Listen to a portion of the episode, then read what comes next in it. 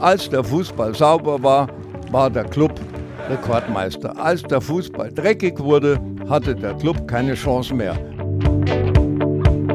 Das habe ich nie verkraftet. Da muss ich dir ganz ehrlich sagen, das beschäftigt mich heute noch. Aber schon beim Rundfunk musste ich selbstbewusst sein, weil von Anfang an die Kritik kam, das geht so nicht. Der Club Podcast. Herzlich willkommen zu einer neuen Ausgabe des Club Podcasts. Mein Name ist Conny Winkler, ich bin Sportreporter, Sportjournalist, E-Sport-Journalist und Programmchef beim Radiosender Max Neo in Nürnberg. Und mein Gast heute, auf den freue ich mich schon sehr, der sitzt mir hier gegenüber, direkt in der Geschäftsstelle des ersten FC Nürnberg. Er ist eigentlich Lehrer also er war sein Leben lang Lehrer und eigentlich nichts anderes, also zumindest von der eigenen Sichtweise. Und dann war er aber doch so viel mehr, weil er hat sehr viele Seiten und vor allem wir Klubberer, wir kennen ihn eher als die Stimme Frankens und natürlich auch als ehemaliges Mitglied im Aufsichtsrat. Er hat vor allem für die ARD viel Fußball kommentiert, er hat allerdings auch später fürs Fernsehen, für die Bundesliga war er da im Einsatz bei Arena TV kommentiert, beim Digitalradio 9011 und viel, viel mehr.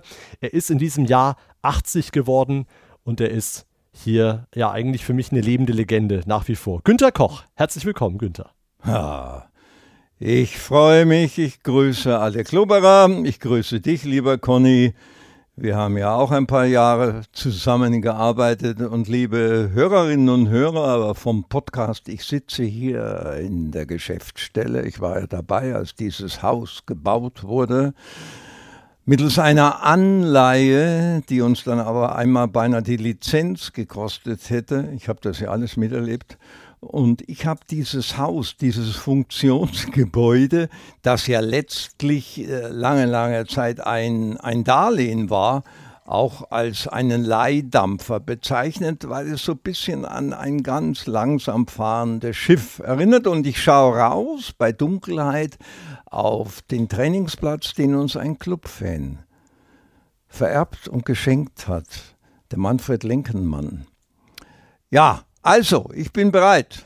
Du bist vor kurzem 80 geworden. Wie war dein Geburtstag? Wie hast du gefeiert? In Zeiten von Corona wahrscheinlich eher im kleinen Kreise. Na, es war der Wahnsinn. Erzähl. Es, es war ja gestern. Es ist der Wahnsinn. Äh, ich darf dir das gar nicht alles erzählen. Ich will da auch nicht in die Einzelheiten. Es war wunderbar. Ich hatte zwei Fernsehkameras da, vier Radiosender hatten angerufen wegen irgendwelcher Interviews. Das haben wir vorher ausgemacht. Die Nachbarn waren da, sind dann aber gleich wieder gegangen wegen Corona. Ich bekam unglaublich viele Anrufe, habe die alle weggedruckt, habe nur geguckt, hab, wer ist denn das, wer ist denn das? Oh, da musste hingehen. Und E-Mails habe ja drei verschiedene Telefonnummern. Wenn ich dir die Zahl sage, wir haben jetzt das äh, Strichlistenmäßige. Und abends wurde es ganz schön. Da kamen dann meine Töchter nach Hause, weil dann ein bisschen Ruhe herrschte. Am Tag nach dem Geburtstag ging es übrigens auch weiter, aber das waren dann schon die Vernünftigen, die gleich gewartet hatten zwischen 300 und 400 Leute haben allein versucht, telefonisch mich zu erreichen. Aber ich war glücklich. Ich war leider nicht dabei. Ich habe dir heute dafür nachträglich gereicht. Ja, du hast doch wieder versagt, ey. Du kommst zu spät. Es, ja, ja, es tut mir leid, es tut mir ja, leid. Ja, ja, ja, kann ja jeder sagen. Wir wollen ja heute so ein bisschen auch dich, äh, dein Leben ein bisschen skizzieren. Es ist ja auch vor kurzem eine Biografie über dich erschienen, die heißt Wir melden uns vom Abgrund. Günter Koch, ein Leben als Fußballreporter im Kunstmann Verlag erschienen. Der Autor ist Jürgen Rothen, äh, glaube ich, befreundeter Autor von dir. Da können wir ja später noch mal ein bisschen drüber reden. Aber was ich am Anfang gesagt habe, das stimmt ja schon. Also das Lehrerdasein, das war immer für dich das Wichtigste. Und der Sportreporter, also eigentlich der Job, für den du bekannt bist in erster Linie, der war für dich eher Hobby, Spaß, Gaudi oder wie würdest du das einordnen? Ähm, ja, so ähnlich. Wobei ich sagen muss, es kamen jetzt viele E-Mails von Schülern, die mir ihre berufliche Karriere widmen. Und da hat einer geschrieben, der sich jetzt in Kindererziehung und mit Bewegungsfreude von Kido, das ist so eine Organisation, die er geschaffen hat, verdient gemacht hat.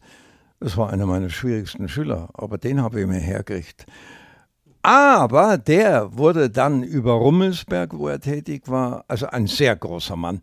Und der schrieb sinngemäß, dein schwieriger Schüler oder dein, dein schlechter, aber so gibt es viele. Auch ein anderer hat heute geschrieben, er wird mir nie vergessen, was er mir zu verdanken hat. Und hat er geschrieben, A, die Liebe zum englischen Fußball, B, den hatte ich in Feucht an der Realschule, da war ich ja auch mal vier Jahre, bevor es Krach mit dem Schulleiter gab und ich eine Schülerzeitung mit zu verantworten hatte. Die war schon sehr progressiv, aber ich habe es halt knallen lassen.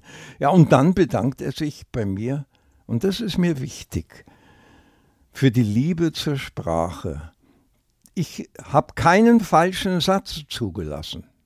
Und die haben das gelernt, die jungen Menschen. Das können die, wenn sie aufpassen. Ja, und so kriege ich viele Post. Einer ist ein ganz bekannter Bildhauer geworden, der hat die St. Anna-Kirche renoviert hier. Der war bei mir für der Schülerzeitung 66. Da war sowas was ganz Ungewohntes in der Julius-Lieber-Straße in Langwasser an der Volksschule. Damals hieß es Volksschule der Grafiker. Bei mir zu Hause. Vor dem Schlafzimmer, zwischen den beiden Badezimmern, hängt an der Wand ein reizendes Bild. Die Näherin, das hat er mir gewidmet, als er an der Kunsthochschule war. Der Werner Malli mit zwei L, weil ich immer gesagt habe, du wirst mal ein großer Künstler. Und dann hatte ich mal, und da siehst du, wie ich diesen Beruf, das ist der Beruf, das andere war wirklich Hobby. Gell. War, ist es auch Berufung? Ja, ja, ja. Äh, da war eine Schülerin, oh Gott, und ich habe die ja übernommen, die Russlanddeutschen, und die waren so schüchtern und fleißig. Ich habe ja oft auch die Ausländer und so unterrichtet, ist ja wurscht. Und dann habe ich zu der gesagt, und du wirst mal meine Ärztin, kannst mich dann im Alter pflegen. Da ist die ganz rot geworden. Die ist jetzt Ärztin. Ja? Ist, ist sie deine Ärztin? Nein, Nein. in Kassel.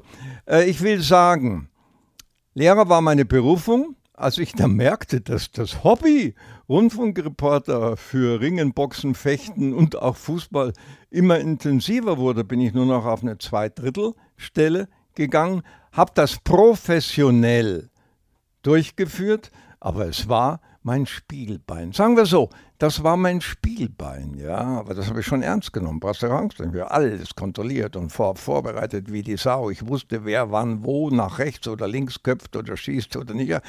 Aber es war nie mein Hauptberuf. Und ich habe mir immer gesagt, wenn euch was nicht passt, und anfangs hat ja vielen Leuten manches nicht gepasst, wo ich gleich für einen Club war, hat jeder gehört, na, dann gehe ich halt wieder auf meiner Lehrerstelle auf Vollzeit. Mhm. Du hast ja schon angedeutet, diese, dieser Zwiespalt zwischen den beiden Vereinen Bayern München, erster FC Nürnberg. Du hast ja auch dann für beide kommentiert. Du hattest natürlich erstmal, das Herz schlägt ja erstmal für die Bayern. Der Club kam dann später. Wie hast du das denn irgendwie alles so unter den Hut gebracht für dich, auch verinnerlicht, also dass du im Endeffekt der objektive Kommentator bist und Reporter auf der anderen Seite schlägt dann ja doch irgendwie dann das Herz für einen Verein. Man muss sich von beiden Fanlagern ständig was anhören. Wie hast du das für dich verarbeitet? Wie hast du das Ganze kompensiert? Und was hast du vielleicht selber auch mitgenommen für deinen Job als Reporter von dem ganzen Feedback, was dann auf dich äh, eingeprasselt ist? Ja, das waren ja jetzt 4,45 Fragen. Ja, du ja. kannst auch so Aber lange die kann antworten. ich zusammenbündeln. ja. Ich rate allen jungen Hörerinnen und Hörern, lasst euch nie beirren. Wenn ihr von einer Sache überzeugt seid, dann macht das. Wenn ihr wisst, das ist korrekt, sauber und macht den Menschen Freude. Zweitens, wenn Kritik kommt, dann ist das gut. Dann weiß man, du wirst gehört. Du wirst bemerkt, das Schlimmste ist ja, wenn gar keine Kritik kommt. Ha? Guter Hinweis. Drittens, ich bin als Kind und als Jugendlicher, liebe Klubberer, versteht das endlich, die meisten haben es ja verstanden, in München groß geworden, ja, und war beim kleinen FC Bayern, den kannte damals fast keiner, habe ich jetzt übertrieben, ja, aber er war zweitklassig, er war viel schlechter als 60, er war ja, viel schlechter als der Club sowieso, der Club war ja damals noch völlig unantastbar, als der Fußball noch sauber war. Und bin also als Bayern-Fan mit ihnen abgestiegen, sogar aus der Oberliga 55. Und dann haben wir gegen Straubing und gegen Kam gespielt. Das weiß keine Sau. Und dann komme ich, weil es in den CSU-regierten Bayern damals Konfessionsschulen gab, als evangelischer Junglehrer und Kriegsdienstverweigerer, knapp 23, wow, noch 22, bin ja am 22. November geboren, nach Nürnberg. Ich dachte, mich laus der Affe. Und ich war Bayern-Fan. Dann habe ich meine Schüler erst einmal zu Bayern-Fans gemacht. Und die alten Dackel, die jetzt auch alt sind, nicht ganz so alt wie ich bin, die mich sehen, lachen die sich halb krumm und sagen, der Klubberer. Und uns hat er zu Bayern-Fans gemacht. Stimmt. Bayern war benachteiligt. Bayern hat man nicht in die Bundesliga aufgenommen. 64 kam ich nach Nürnberg. Saustall, hey, habe ich denen gesagt, wenn die aufsteigen, gibt es keine Hausaufgaben mehr. No, das war natürlich ein Fest. Und was das Kommentieren anbetrifft, glaube ich, man darf nicht lügen. Und wenn man den Fußball liebt, so wie ich, viele leben den so, gell, andere auch, dann reißt es einen mit und dann bin ich für das Spiel parteiisch. Und das klingt dann so, als ob ich für eine Mannschaft parteiisch bin. Erster Punkt. Zweiter Punkt habe ich nie ein Hehl daraus gemacht, dass ich für einen Club bin. Das hat man ja gemerkt. Gab ja großen Ärger. Steht ja auch in dieser Biografie drin. Die wollten mir das verbieten. Ne? Die Torschreie wären zu laut, zu ekstatisch und ah, das wäre, hat jemand gesagt, den ich jetzt fast nachgemacht habe. Das wäre so wie Weltmeisterschaft. Hey. Und bei Bayern, ja, ich bin Ihnen dankbar, dass ich, Sie brachten mich durch ganz Europa. Ne? Ich war in Neapel, ich war in Tel Aviv, ich war in Trondheim. Und, hey, und da gab es immer schön Essen am Abend vorher und nach dem Spiel. Und habe immer meine Freiheit gehabt. Habe die auch geschimpft, wenn die den Scheiß gespielt haben. Steht auch im Buch, kann man alles nachlesen. Und da war ich natürlich für Bayern, weil das ja der deutsche Fußballrepräsentant ist. Und wenn ich in, in, in, bei 60 war oder in Schweinfurt oder in Hof oder in Aschaffenburg oder in Fürth, Fürth, ja, da bin ich natürlich für die gewesen. Deswegen muss ich mich doch nicht schämen. Und noch was, letzter Hinweis, schämt euch nicht. Wenn ihr was Sauberes, Gutes tut, freut euch. Und wenn das nicht verstanden wird, seid großzügig. Später werden die Leute kommen und es kommen jetzt immer mehr Leute und sagen, wir haben dich jetzt verstanden. Hat erst jetzt vor kurzem einer geschrieben. Jetzt erst habe ich begriffen und so weiter. Du hast es im Nebensatz eben nur gesagt, aber ich finde es ganz spannend. Du hast gesagt, ja, damals, als der Fußball noch sauber war.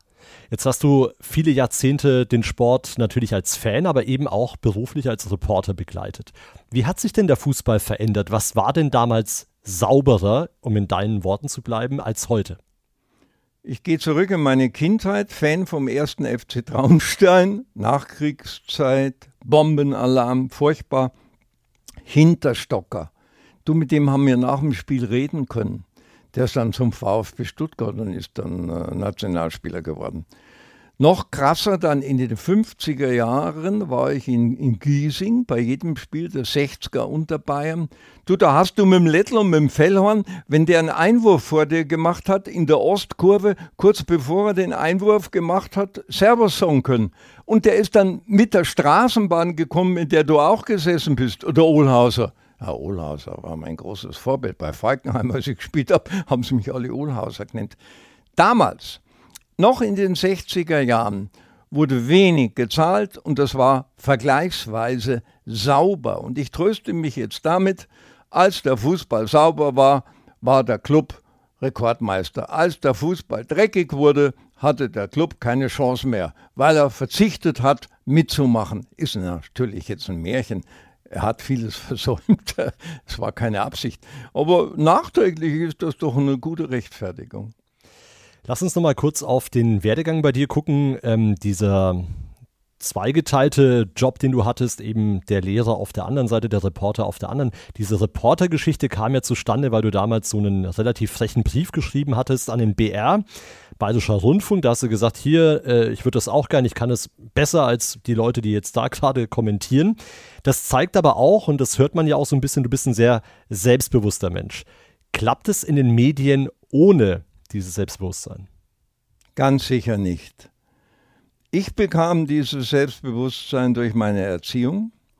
Ich bekam dieses Selbstbewusstsein dadurch, dass ich frühzeitig Jugendleiter war beim CVDM in München und frühzeitig mit 17, 18, 20, 22 in den Ferien immer Ferienheime der inneren Mission für so bisschen schwierige Jugendliche, Jungs geleitet habe und da ganz genau wusste, äh, wie man da was zu machen hat, also Gebetskreis oder Leistungssport, Wettkampf, äh, Fußballspiele kommentieren und so. Ähm, ohne Selbstbewusstsein geht das nicht. Äh, wenngleich ich nicht so selbstbewusst bin, wie es immer klingt oder wie ich wirke, vom Gang her und so, das hängt ja auch damit zusammen. Aber deine Wirkung ist dir schon bewusst. Ja, ne? ja, ja, mhm. klar. Aber das, was soll ich da Theater spielen und mit einem krummen Puckel daherkommen? Theater hast du auch gespielt, da ja, ja, ja, ja, ja, Theater und nun auf bescheiden machen. Ich freue mich halt, wenn mir was gelingt. Ich sage, oh, bist du blöd, ich habe ja Blödsinn gemacht. Ne? Äh, ja, aber die Ehrlichkeit, die Dankbarkeit dem lieben Gott gegenüber und so, das wirkt dann sehr selbstbewusst. Aber schon beim Rundfunk musste ich selbstbewusst sein, weil von Anfang an die Kritik kam, das geht so nicht und Sie sind ja ein Sprachkünstler, aber das versteht keiner. Klubberer, was soll denn das? Solche Schmarrn, die reden die hier, die sagen Taxerer, die sagen, äh, was weiß ich, Bosterer, lauter so Sachen. Aber das mit dem Selbstbewusstsein. Du hast, du hast, mal, bei, du hast mal bei 9011 gesagt, der Ribéry, das ist eine Schwanzkisten. Ja. Zitat. Ja. Und? Ja, ja ich sage ja nur. Ja. Das ist ja zum Beispiel auch so eine. Ja, Schwanzkisten, ja. Großmastendascher. So. Ja. Und ich habe auch mal, als der Reini Hintermeier gespielt hat, gesagt, der, der spielt seinem Gegner den Ball durchs Hosendill. Einmal von vorne und einmal von hinten. Ja, da lachen doch die Leute, das ist doch schön. Und äh, ja, ich habe mit der Sprache gespielt und äh, Kritiker, äh, Neider, die es immer gibt. Ja? Da gibt es dann Neider, die sagen, na, der ist so selbstbewusst, ja, mein Gott, aber damit muss er dann halt leben. Ja, besser als wenn einer sagt, der lügt. Gelogen habe ich nie. War das ähm, auch dann beim BR, vor allem am Anfang, kann ich mir sehr gut vorstellen, da sind diese alten, eingesessenen, äh, bekannten Stimmen und dann kommt dann irgendwie ein Günther Koch daher, der dann gut am Anfang, ja, bist du, wie hast du einige Sachen gesagt, Schach hast du auch kommentiert zum Beispiel, also du hast im Endeffekt alles gemacht, was man dir so auch angeboten hat diese Ellbogengesellschaft, ja, hast du die auch damals schon so wahrgenommen oder ist es ein Phänomen, was ich jetzt äh, persönlich eher so in meiner, ich bin jetzt auch schon 40, aber bist, du hast ein paar Jahre mehr auf dem Buckel. Äh, war das damals auch schon so? Ja und nein. Ich habe das ja gar nicht so mitbekommen. Also meine Tochter hatte diesen Brief mir abgerungen, ich soll dann Bayerischen Rundfunk schreiben und hatte ihr versprochen, dass ich das mache, weil die von den Ferienheimen, da war sie dabei, gewusst hat, dass ich das kann. Und das habe ich dem BR geschrieben, ja, also meiner Tochter zuliebe, ich muss das Versprechen halten, gib mir doch einmal die Chance. Ich habe nicht gedacht, dass die mir die Chance geben. Dann haben die mir die Chance gegeben. Äh? Und dann läuft das plötzlich so gut. Und dann habe ich gemerkt, da in München gibt es Konkurrenten. Und ich soll zur Redaktionskonferenz montags immer hinfahren. Geht ja gar nicht, wenn ich Montagvormittag bis um eins Schule habe. Ich habe es trotzdem ein paar Mal gemacht und da waren die alle höflich. Aber hinter meinem Rücken, Dienstag, Mittwoch, Donnerstag, haben die Zettelträger und Chauffeure und Essensbringer und Biereinschenker gegen mich gearbeitet. Der Nürnberger. Und jetzt regte, ich habe mich hab immer beschwert, dass die, die Ice Tigers zu wenig übertragen werden und das von Aschaffenburg. Ich habe immer, immer, immer, immer Krach gemacht. Benachteiligung Franken. Was bildet er sich ein als Lehrer? Ich habe das gar nicht mitbekommen. Erst nach einer gewissen Zeit habe ich das mitbekommen. Hey, die schneiden dich ja. Die wollen dir sogar Fürth gegen Nürnberg wegnehmen. Habe ich aufgehört zwischendrin. Da bekam plötzlich der hochgeschätzte Kollege Rubenbauer, der sonst immer nur Bayern gemacht hat, Fürth gegen Nürnberg. Du spinnst hier. Wenn ich das nicht kriege, höre ich auf. Dann habe ich aufgehört. 82. Aber dann hat der Lechner gesagt, koch mal, so kann ich machen. Na, oder der, der Tschösch, und dann habe ich doch zwei Wochen später Nürnberg gegen Dortmund wieder übertragen. Aber ja, ganz harte Ellbogen, bloß, und das ist der Vorteil, dadurch, dass ich Lehrer war und mich um meine Kinder, Schüler und Erwachsenen, Referendare, gekümmert hatte, habe ich das gar nicht so mitbekommen. Ich habe am Montag um Viertel nach fünf vorm Telefon gehockt, da war ausgemacht, rufen Sie an und dann haben sie gesagt, ja, Herr Koch.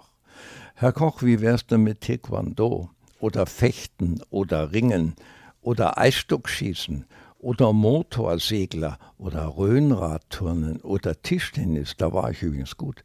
Ah, dann habe ich gesagt, das kann ich doch nicht, ich kenne mich doch gar nicht aus in Taekwondo. Aber Herr Koch, unser Bra Sprachkünstler. Sie wollen doch wieder den Club machen in 14 Tagen. Ja, habe ich gesagt, gut, also wo soll ich hinfahren? Die haben mich also immer so ein bisschen erpresst. Aha.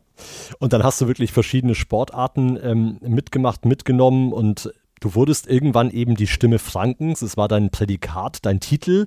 Der geschätzte Manny Breukmann heißt der Stimme des Westens. Also ihr habt euch da so ein bisschen aufgeteilt in Deutschland. War denn dieses ähm, Prädikat, diese Überschrift zu deiner Person für dich eher ein Vorteil oder hat es dich auch so ein bisschen ge gebrandet, weil du warst dann halt die Stimme des Frank der Stimme der Stimme Frankens, aber man hat es dann quasi auch negativ auslegen können, weil das ist halt der aus Franken und das, du bist dann quasi regional eingeengter. Wie hast du das denn für dich empfunden? Gar nicht. Das war mir sowas von wurscht. Also kommt der nächste, der siebte Tipp. Das muss dir wurscht sein, lieber Hörer und Hörerin. War mir egal. Ja, heute hat mir auch wieder eine Hörerin oder eine, eine junge Frau geschrieben, die bei mir auf dem Blog mitgeschrieben hat. Blog sagt man heute. Ich hatte ja schon 1996 eine Internet-Homepage mit Spielberichten über den Club. Hey, da hatte der Club noch gar nicht gewusst, wo seine Internetseite ist. Allerdings hatte es mir mein Schwiegersohn damals eingerichtet, der jetzt bei der Stadt fürs Verkehrswesen zuständig ist. Ist ja wurscht. Ey, aber wenn da, ob ich da jetzt die Stimme Frankens oder, das war mir sowas von wurscht. Da habe ich ja auch noch nie drüber nachgedacht, außer dass ich natürlich weiß, ich bin kein Franke.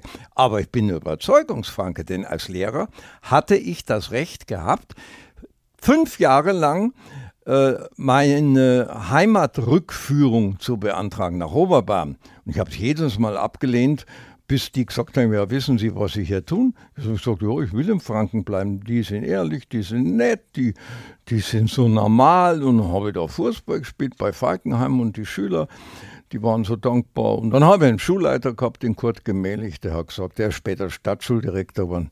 Herr Koch, für Sie tue ich alles. Ja, was wissen da mehr? Aber Stimme Frankens, das finde ich eher eine Ehre. Ja, ist doch schön, ist doch schön. Du bist auf jeden Fall ein äh, Charaktertyp. Du hast natürlich deine eigene Art äh, entwickelt und die auch authentisch natürlich dann im Radio äh, präsentiert. War das für dich damals, würdest du sagen, auch weil die Zeiten damals eben andere waren, da war ja auch noch früher Thomas Gottschalk zum Beispiel, der hatte es ja auch ein bisschen leicht, ein bisschen kantiger zu sein, weil alles andere glatt war. Heutzutage, wenn man jetzt guckt, die Übertragungen, The Zone, alle anderen Kollegen, auch Magenta, da hat man schon ein bisschen Mut, ein bisschen offener, legerer, lockerer zu sein, mal eher einen Spruch irgendwie loszulassen. Hat dir das damals in die Karten gespielt, dass du einfach kein Blatt vom Mund genommen hast in einem Metier, wo die Leute eh, sag ich mal, ein bisschen besänftiger und gediegener waren? Wie hast du das empfunden? Gar nicht. Ich habe mir keinen Kopf gemacht nicht so viel denken. Mach das, wovon du glaubst, das ist richtig und tu das. Ich habe nie drüber nachgedacht. Gottschalk kam übrigens erst nach mir. War ja. nach dir, ja? ja ich habe bisschen, Der war auch nie ja. Lehrer, der tut immer so. Oh. Der hat nur so studiert, aber er hat es ja nie gemacht. Mhm. Ja? Immer ehrlich sein und ich denke jetzt immer noch nach, deswegen äh, dauert es jetzt ein bisschen. Nee. Nee, du, also ich war halt so, ich bin so und ich bin so erzogen und äh, es gab nichts anderes. Und seid ihr so, wie ihr seid, ja, das spart euch unheimlich viel Kraft. Kostet doch äh, Kraft, wenn du da Theater spielen musst. Immer sei so, wie du bist. Und wem es gefällt, ist gut. Und wem es nicht gefällt, ist auch wurscht. Denkst du denn, dass äh, genau das bei vielen Programmentscheidern fehlt? Das äh, Machen lassen der Leute? Lass die Leute so sein, wie sie sind die werden ja oft dann in irgendwelche Rollen äh, auch ein bisschen gesteckt und werden durch Berater auch irgendwie glatt gebügelt. Würdest du das denn kritisieren heutzutage? Ja, ja. Da gib mir mal bitte kein Stichwort, sonst äh, fällt mir zu viel ein. Nochmal, der eigene Stil, der ist wichtig. Lass dich nicht verbiegen. Auch meinen Schülern habe ich gesagt, jeder ist anders, aber jeder kann was. Und das gilt es zu fördern. Ich habe meine Schüler am Anfang des Jahres aufschreiben lassen, was sie können, was sie nicht können, was sie wollen, was sie nicht wollen. Habe mir die Karten auswendig eingeprägt und habe die Schüler ein Dreivierteljahr danach angesprochen. Na, wie geht's deinem Pferd? Der, der, der war, aber ich wusste Bescheid.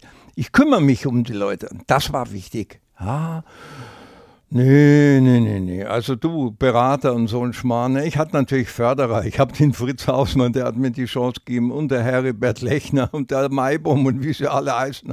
Oskar der ist der, die haben mich alle unterstützt, gebe ich schon zu. Ne? Und Fans, da kamen schon die ersten Briefe. Boah, das war schon gut. Oh, es gab auch Kritiker. Ja, mei, ja, mei, ja, mei, oh mei. Lass uns mal auf ein paar Jahreszahlen gucken, die in deinem Leben vielleicht doch auch markanter waren, vielleicht im positiven, aber auch im äh, negativen Sinne. Und da würde ich ganz gerne 2003 erstmal gerne hervorheben. Da warst du Listenkandidat für die SPD. Hast also politisch dich engagiert, hast dich dort aufgestellt, hast da auch ein Rekordergebnis eingefahren und hättest also eigentlich nach dieser Wahl in den Bayerischen Landtag einziehen können. Dazu ist es nicht gekommen.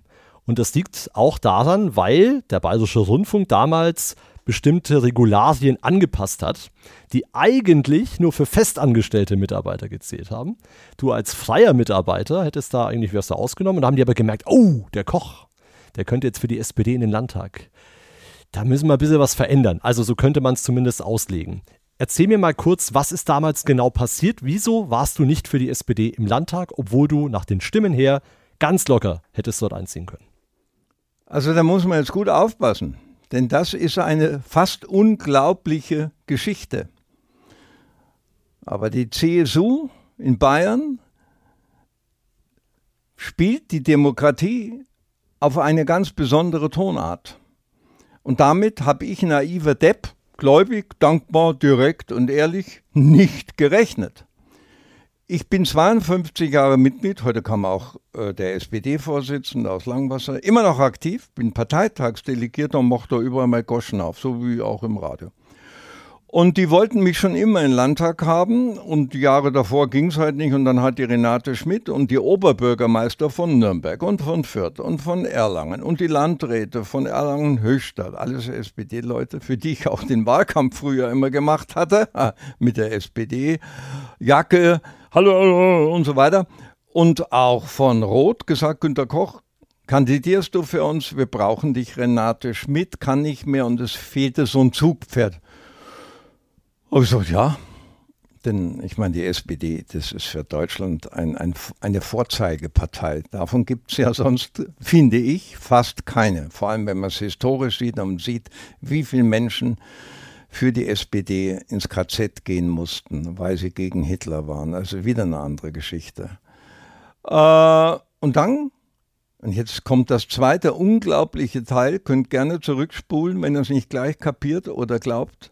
Vier Tage nachdem ich das am 20. November 2002, das war der Geburtstag meiner Frau, bekannt gegeben habe, dass ich kandidieren werde, aber mehr nicht. Keiner wusste, ob auf der Liste, Zweitstimme, oder Direktkandidat, hat die CSU vorne dran Markus Söder, ein damals noch relativ unbekannter, aber schon sehr ehrgeiziger junger Mann, Anfang 30, und äh, der äh, Günter Beckstein, ein CSU-Mann gesagt, äh, dem ich den OB-Wahlkampf 89 versaut hatte, weil ich für Peter Schönern durch die Straßen gerannt bin. Das geht nicht. Das geht nicht. Hat, hat, die deutsche Presse, die deutsche Presse geschrieben, ist ja lächerlich, warum soll das nicht gehen? Dann wollte man mich acht Tage später, im Jahre 2002, fast ein Jahr vor der Wahl, vom Mikrofon wegnehmen. Ich war eingeteilt von der ARD und vom Bayerischen Rundfunk zum Spiel 1. FC Nürnberg gegen Dortmund. Dann habe ich den Glück oder der Glück mich, das war der ehrenwerte Vorsitzende der CSU, angerufen und den Intendant, so, ich spinn's ja wohl, es geht doch nicht, ne? Haben gesagt, ja, da haben Sie recht, aber Sie brauchen jetzt gar nicht so arrogant sein, Herr Koch, so, so bin ich, ne? Sie kriegen das Spiel. Denn es gibt nur eine Regelung, sechs Wochen vor der Wahl darfst du nicht. Ja gut, also das lief. Und dann fingen die an, so rumzustricken, wie können wir das verhindern? Und haben so eine Art Lex Koch angedroht. Ich war freier Mitarbeiter, kein Vertrag. Ich, die hätten jederzeit sagen können, Herr Koch, Sie sind klasse, auf Wiedersehen. Ja, Wäre ich wieder Vollzeit in die Schule gegangen, wäre für die Familie vielleicht sogar besser gewesen, um das mal hier anzudeuten. Denn das war natürlich schon sehr schwer. Ähm, da rufen die an und sagen, ey, das geht nicht. Beides. Wir werden die Dienstanordnung ändern. Sag ich, na, da bin ich gespannt. Dann hat der Intendant gesagt, Herr Koch, Sie brauchen keine Angst haben, das kann man gar nicht ändern. Sie dürfen. Aber zwei Wochen später, das geht doch, haben sie ihn zurückgepfiffen. Und dann war das ein, ein, ein Ringen und Wringen und hin. Aber es wurde nichts gemacht. Mein Fehler war, dass ich nicht deutlich, ich habe es gesagt, aber nicht oft genug gesagt habe, wenn man mir die Pistole auf die Brust setzen sollte, ich habe das nicht geglaubt, dass das in einem Freistaat, der sich demokratisch nennt, äh, passieren könnte, dann bleibe ich am Mikrofon im Fußball. Ne? Aber man hat nach der, nach der Wahl, einen Tag, zwei Tage nach der Wahl, und zwar nicht der Bayerische Rundfunk, sondern der Deutschlandfunk, der jetzt die tolle Collage gebracht hat von Jürgen Roth über mich, das war als Werbung, Entschuldigung, angerufen und hat gesagt, die haben tatsächlich die Dienstanordnung geändert. Und ich hatte zweieinhalb Mal so viel Zweitstimmen wie der ähm, Markus Söder. Und ich bilde mir ein, aber das ist reine Theorie, wenn der Sportfreund und Klubberer, der allerdings im Westen direkt kandidiert hat, dort wo ich Lehrer und beliebter Lehrer, 25 Jahre war und eine Radiogruppe hatte, von der Schüler schon in Amerika dann mittlerweile eine eigene Radiostation hatten, äh, Radio Goethe, der Arndt Peltner oder der Marc Braun und der Marc Neugebauer hier in Charivari eigene Morningshow hatten, ich hätte ihn, ja, sagen wir mal so, ich bin ja mir sehr selbstbewusst, aber er hätte sehr kämpfen müssen. Ja, und er hätte wahrscheinlich Feder gelassen.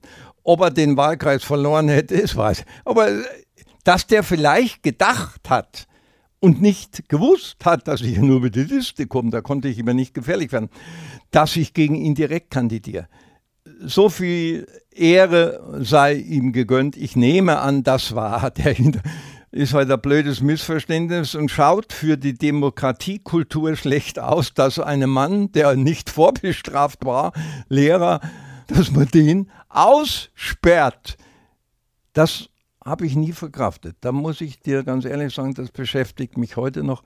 Habe mich dann bei meinen Wählern entschuldigt und habe auch im Radio gesagt, die haben das auch gesendet und auch in der Bildzeitung, nichts gegen Boulevard, gesagt, das ist eine Sauerei. Und dann hast du dich für dein Reporter-Dasein entschieden und gegen den Schritt in die Politik. Wie oft, du hast schon gesagt, das äh, hast du immer noch, das beschäftigt dich. Wie oft denkst du daran zurück und gab es den Moment, wo du gesagt hast, das war eigentlich die falsche Entscheidung, nicht in die Politik dann zu gehen an der Stelle, weil die Chance bekommt man wahrscheinlich in der Form jetzt auch nicht so häufig. Lieber Conny, es klingt jetzt komisch. Du hast an einem Tag tausende von Gedanken, jeder Mensch. Und dieser Gedanke ist jedes Mal mit dabei. Jeden Tag. Ich lese alle Zeitungen, ich bin politisch interessiert, ich könnte aus dem Stand raus hier sofort auch gegen die SPD in manchen Punkten. Kommunalpolitik ist ja Lebery, ist ja lauwarmes Wasser hier, was die in Nürnberg verschenkt haben. Ah, zu Felde ziehen. Ich könnte auch die CSU loben in manchen Bereichen. Ja, das geht mir nach. Es war aber keine falsche Entscheidung. Meine Frau hat wesentlich mitentschieden und sie hat recht gehabt. Ich wäre vielleicht kaputt gegangen, weil ich da zu äh, direkt auch gewesen wäre und auch die eigenen genossen. Man hat es ja in Nürnberg gemerkt, da muss man sich vertiefen, wen das interessiert. Vielleicht kommt darüber noch ein Buch. Die waren dann neidisch, die haben plötzlich gedacht, ich will ihnen was wegnehmen, ich will ihnen doch nichts wegnehmen, ich wollte doch für die SPD nur ein bisschen auftrumpfen und die haben gedacht, ich werde da vielleicht Fraktion, äh Quatsch, ich will da kein Fraktionsvorsitzender werden, so wie später hier Bader und andere, jetzt bin ich beim Club, äh, befürchteten, als der Schramm abgewählt wurde oder ab, man merkte, der wird abgewählt, ich will Aufsichtsratsvoll, passt doch gar nicht, kann ich nicht. Du, ich weiß ganz genau, was ich nicht kann. Ja, ich habe keine Führungsqualität. Also ich könnte das nicht so irgendeine Gruppe führen. Ne? Ich bin Individualist und ich hätte ja nie eine Fraktion führen können. Nein, oder eine Schule, wäre ich ja blöd. Nein. Aber das tut mir immer noch weh. Und tut mir immer noch leid, denn ich hätte gerne im Landtag einiges gesagt. Und wenn ich könnte, so komisch das klingt, würde ich es heute noch machen, denn jetzt wäre ich ja frei.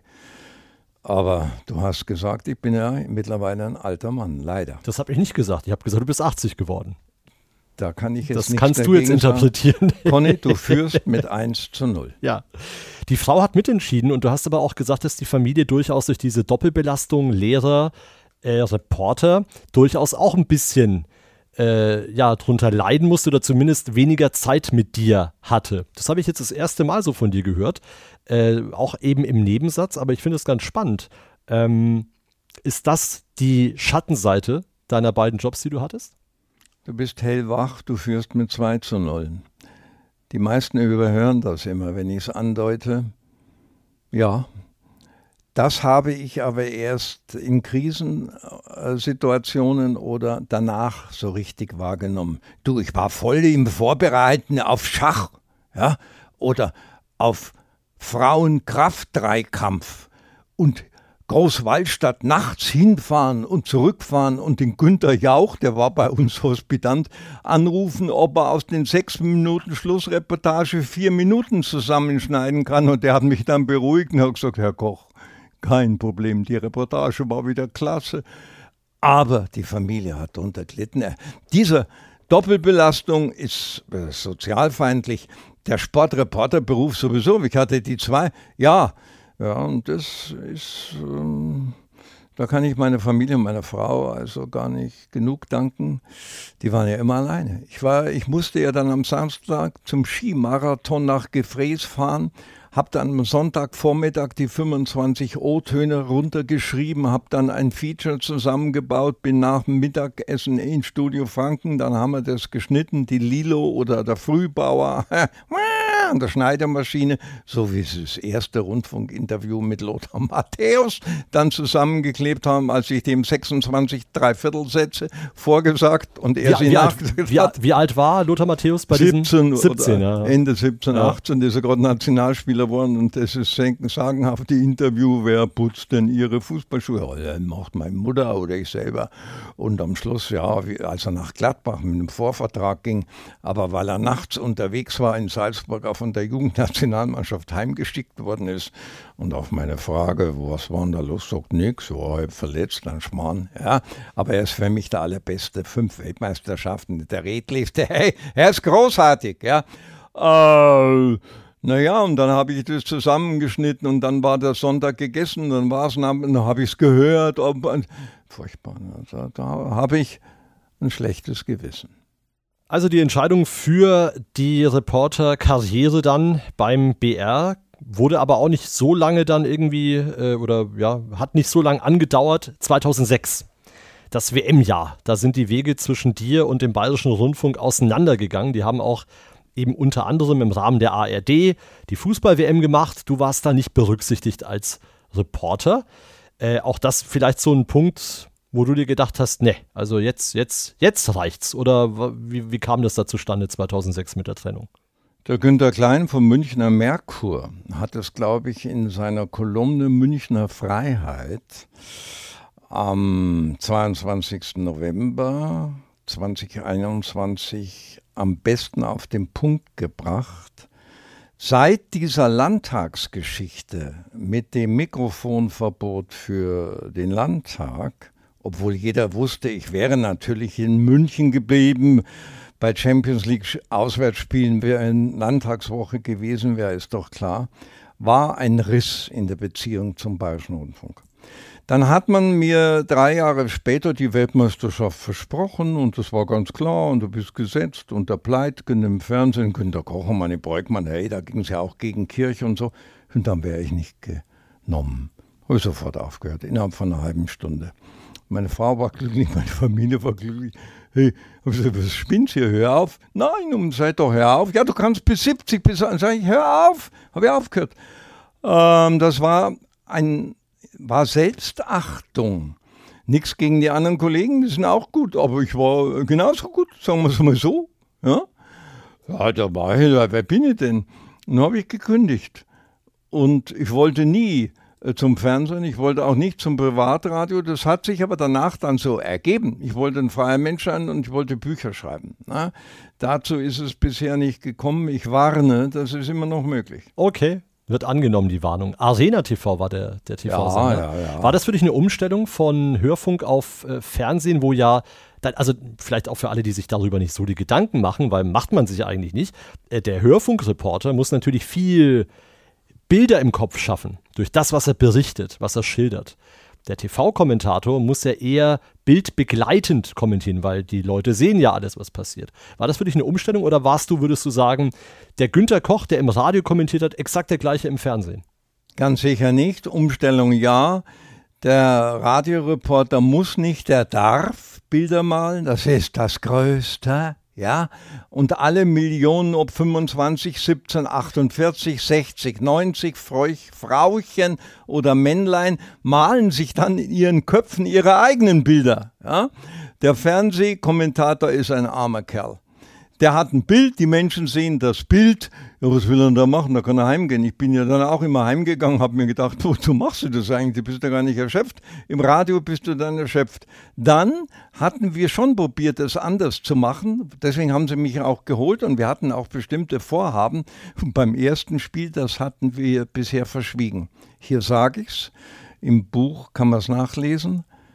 Hatte ich beim Tor, ausgerechnet beim Tor, totalen Bild- und Tonausfall. Und habe so getan, als ob das nicht der Fall wäre. Ja. Okay. Wir wissen bis heute nicht, woran das lag. Wird im Buch aber von der Frau Jareis, die jetzt bei der DLF arbeitet, aufgeklärt. Und dann musste ich mich schon umstellen, hatte aber gute Unterstützung. Der Turn und Taxis hatten mir ein paar Tipps gegeben und anderen. Dann habe ich gemerkt, du musst halt mehr den Mund halten und am Schluss habe ich es gekonnt. Aber es war nicht überragend, ja, es war halt mein Kommentator. Da kannst du gar nicht glänzen. Da wird es auch keine Leute geben, die dir, so wie der Luki, der Luki, weiß es gar nicht, wie er mit Nachnamen heißt, da aus Berching vom Fanclub Zappa, du, der spricht dir eine Viertelstunde alle meine Reportagen auswendig gelernt vorher, da fällst du um. Ja? Äh, sag mir mal, was irgendein Fernsehreporter, ein Reporter, das ist doch viel schöner. Und äh, ja. Also die Liebe zum Radio ist bei dir schon eine größere. Ja, und da war ja. ich natürlich auch dafür äh, geeignet, kann man schon sagen. Ja. 2006 war auch noch ein äh, besonderes Jahr, nicht nur weil eben die Fußball-WM in Deutschland war. Äh, neben der Tatsache, dass du ein authentischer Typ bist, gab es aber auch, ich sag's mal so, die Kunstfigur Günter Koch. Weißt du, worauf ich hinaus will? Du hast am Theater gespielt und hast deine künstlerische Ader ein bisschen ausgelebt. Und zwar unter anderem beim Staatstheater Nürnberg. Da gab es dieses äh, Singspiel von Wittenbrink, das hieß Sekretärinnen. Da konnte man dich sehen und vor allem natürlich auch hören. Und auch im äh, Drama von Schiller, Die Räuber, warst du unter anderem am äh, Start. Dann äh, Theater Augsburg habe ich hier gesehen, äh, Freilichtbühne am Roten Tor eben. Also schon unglaublich viel. Wie passt das denn in deinen gesamten Lebenslauf? Ich habe ja gesagt, viele Seiten des Günter Kochs. Jetzt bist du sogar auf der Theaterbühne. Opernfestspiele München 2004 im 60er Stadion mit äh, zwei namhaften Schauspielern, Bierbichler und Träger. Und ich als russischer Entnazifizierungsoffizier hab. Äh, es war großartig. Und äh, die FAZ hat sich äh, überschlagen, Verlob. Ich bin auch Schauspieler, das gebe ich zu. Ich kann auch Schauspielern. Aber nur, wenn ich will. Und das würde mich auch reizen. Und ich habe auf der Bühne, bei Sekretärin in Nürnberg, da war die Frau Zimmermann sauer. Das war meine Dramaturgin. Hey, da war sie nicht zufrieden. Aber bei den Räubern, von Schiller, da war ich gut, da war ich gut. Ja. Und da hatte ich Frankfurter, äh, und dann habe ich in München auch noch im Spielzeittheater gespielt und in Augsburg auf der Freilicht. Du, das hat mir gelegen. Das liegt mir. Und ich habe dann auch vor den Räubern in Nürnberg die, die Spieler, so wie beim Fußballspielen, interviewt, vor dem Spiel und nach dem Spiel und habe immer reingeredet während des Spiels.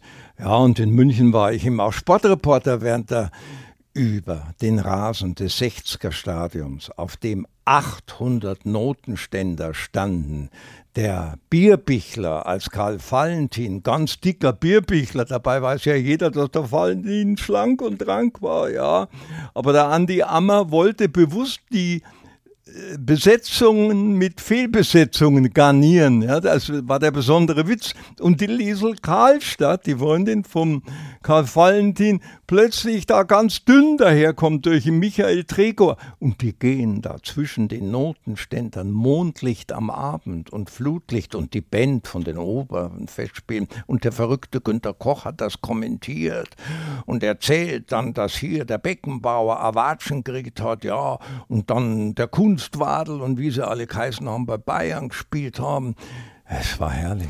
Wie war das denn für die, ich sag mal, klassisch ausgebildeten Schauspieler, teilweise namhafte Schauspieler? Wurdest du da akzeptiert? Hast du ja, da, ja? ja? ja vor allem der, der Träger hat gesagt, du hättest auch Schauspieler werden können.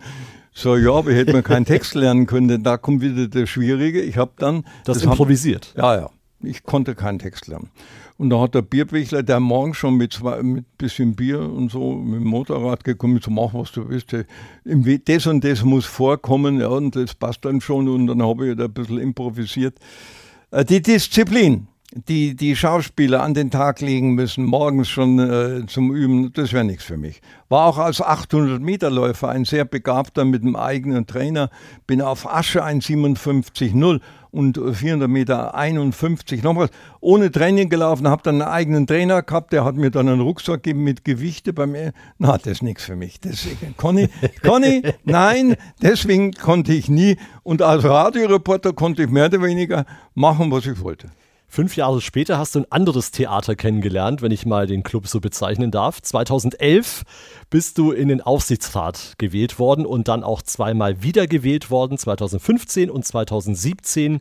Und im letzten Jahr hast du gesagt, nee, mach ich jetzt nicht mehr, weil es gibt ja genügend Jüngere, die das Ganze auch ähm, ja, bekleiden können. Und da gibt es viele talentierte äh, Menschen. Ähm, rückblickend die Zeit, was hat das mit dir gemacht? Wie sehr haben, haben sich deine Einblicke in das Sportbusiness geöffnet und verändert? Sind da Dinge für dich bekannt geworden, die du als Sportreporter so nie gesehen hast? Ja. Abgründe, Verstrickungen, Verflechtungen, Abhängigkeiten, Schauspielerei, aber auch großer Respekt vor der Verantwortung der der, der sportlichen Leiter und der finanziellen Leiter und auch der Trainer. Und ich habe mich da reingehängt und habe geschnüffelt und hatte ja Zeit. Ne? Die anderen waren ja alle berufstätig und bin dann während der Woche zum Dr. Hamm und habe mir die Finanzen äh, versucht äh, erklären zu lassen. Ich habe jetzt ein Bild hinter die Kulissen, wie keins weiter beim Club. Ich kann nicht über alles reden, aber ich habe mein Möglichstes gegeben und habe mich da eingesetzt. Oh, das war aber hart. Ich habe vieles erst viel später erreicht, als ich gehofft hatte und äh, gehe aber mit größtem Respekt zum ersten FC Nürnberg und kritisiere jetzt keinen mehr. Also ich werde nie wieder einen Trainer oder einen sportlichen Leiter oder irgendjemanden kritisieren. Die sind so unfrei und so abhängig. Letztlich, weißt du, ich war immer ein freier Mensch, auch als Lehrer. Ich habe mit denen Gitarre gespielt und haben wir Skat gespielt, dann durften die sich am Boden setzen, solange die ruhig waren, wenn ja. sie danach berichtet haben. Ist mir doch wurscht, ja. die sollen sich ausleben. Das konnte dem Aufsichtsrat nicht. Oh, haben wir gestritten. Und ich hatte ja immer Zeit. Und dann wollten die anderen, wenn wir um 17 Uhr begonnen hatten, um 23 Uhr heimgehen. habe ich gesagt, na, das machen wir weiter. Dann haben die getobt, du spinnst wohl, du kannst unbedingt ausschlafen, aber ich muss nach Hamburg fliegen. Also es war schon ganz lustig. Und nicht nur lustig. Ja, 2014 nämlich. Ich weiß nicht, ob du darauf schon äh, anspielen willst. Da gab es äh, den Versuch bei der Mitgliederversammlung, dich abzuwählen. Ich glaube, offiziell war das, äh, hieß glaube ich, Misstrauensvotum. Und es hatte alles damit zu tun, dass du einen Bayern-Schal anhattest. Und zwar nicht privat und nicht irgendwie auf dem Christkindesmarkt oder was, sondern du warst bei einem Interview bei der BBC. Da bist du ja auch die letzten Jahre immer wieder als Experte für den deutschen Fußball im Einsatz gewesen. Also eben nicht nur mit dem Clubbezug, sondern eben für alles Wichtige. Vor allem eben dann, wenn beispielsweise die Bayern im äh, Champions League-Umfeld im Einsatz waren. Und damals, 2014, hat man eben die Stimme gegen dich erhoben auf dieser Mitgliederversammlung. Ich kann mir vorstellen, das Ding äh, emotional gesehen hängt dir noch mehr nach als die Sache mit der SPD 2003, oder? Ja, das war die schlimmste Stunde. Man hat mich bloßgestellt wie ein Verbrecher. Und ich werde nie vergessen, wie der Steff Reisch, mit dem ich heute erst telefoniert habe, unser Meisterspieler und Nationalspieler, der ja auch jetzt 80 wird, gesagt hat, Günther, dass du das ausgehalten hast. Das war ja sowas von unverschämt, das war ja furchtbar. Hintergrund war, ich wollte Bader entlassen. Und zwar schon länger. Nichts Schlechtes gegen Martin Bader. Ich werde nie etwas Schlechtes über einen anderen Menschen sagen, weil ich ja nicht in der Situation war. Er war Sportdirektor. Ich werde auch nicht über Hönes oder über Beckenbauer was Schlechtes sagen. Ganz im Gegenteil. Aber ich wollte nicht mehr weil ich wusste, die Zeit ist abgelaufen und weil ich auch wusste, das und das geht so nicht weiter. Die Ultras aber, die ich hochschätze, ja, ohne die Ultras wäre der Fußball schon längst kaputt. Alle Ultras aber, Ich schätze auch die von Bayern von 60 und äh, von FC Buxtehude. Das ist jetzt eine Metapher. Die waren mit Bader liiert. Dann gab es zu dieser nächtlichen, dann kam es nach dem 3 zu 7 in Freiburg 2015 zu dieser nächtlichen äh, Fansprechstunde. Aber kurz und gut, Hintergrund war, 2014 wollte ich schon Bader ablösen, mit Schamel zusammen und auch mit anderen.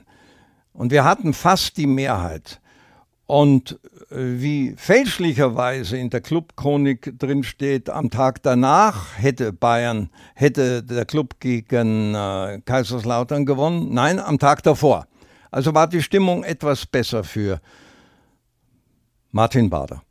Aber man zieht da ein Video, das 250 Millionen weltweit im BBC Fernsehen in einer witzigen Nachrichtensendung, in der der deutsche Fußball von mir gefeiert werden sollte, war ja um, ähm, Dortmund played against Bayern Munich. You say it was a very, very high Champions League final between two German Clubs und so weiter feiere ich halt Bayern mit Bayern-Schal, weil Bayern und für Dortmund hatte ich vom Kloppi eine Mütze. Hab da nicht dran gedacht, dass das irgend. Aber eineinhalb Jahre danach kamen die damit. Die wollten Bader stützen, weil sie Angst hatten, wir wählen oder schmeißen Bader raus. Und ist ja aber total schief gegangen. Dr. Obenauf und auch, ich weiß nicht, wer alles, äh, haben mich da sehr unterstützt. Dr. Job sind aufgesprungen und auch der, der Oberbürgermeister. Und es kam gar, der Antrag wurde gar nicht angenommen.